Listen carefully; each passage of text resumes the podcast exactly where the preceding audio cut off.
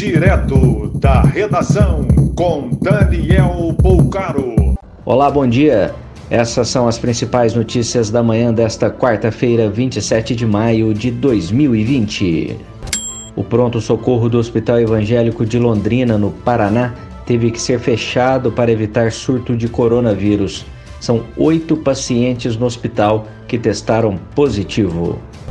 Pelo terceiro dia consecutivo, o Brasil registra mais mortes por coronavírus do que os Estados Unidos, país com mais vítimas pela pandemia.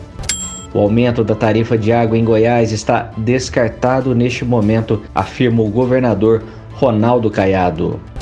Um novo hospital de campanha na Grande Belo Horizonte, na cidade de São Joaquim de Bicas, será inaugurado amanhã.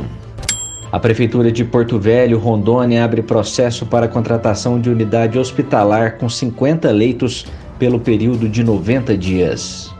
A taxa de ocupação de UTIs é total em Ilhéus e Porto Seguro, na Bahia. A incidência da doença no sul do estado só fica atrás de Salvador. A Justiça negou liberdade de interno de 26 anos de penitenciário de Rondonópolis, no Mato Grosso, que alegou risco de contaminação. Ele é acusado de tentar explodir o muro do presídio.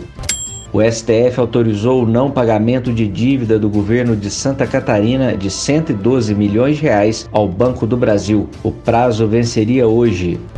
De acordo com o jornal Extra, existe um entendimento interno na Assembleia Legislativa do Rio de Janeiro para aceitar processo de impeachment do governador Wilson Witzel. Um colombiano foi preso segunda-feira no rio Cuyuni, no interior do Amazonas, com 136 quilos de maconha. Mais informações no site da redação.com.br. Você ouviu direto da redação com Daniel Poucaro.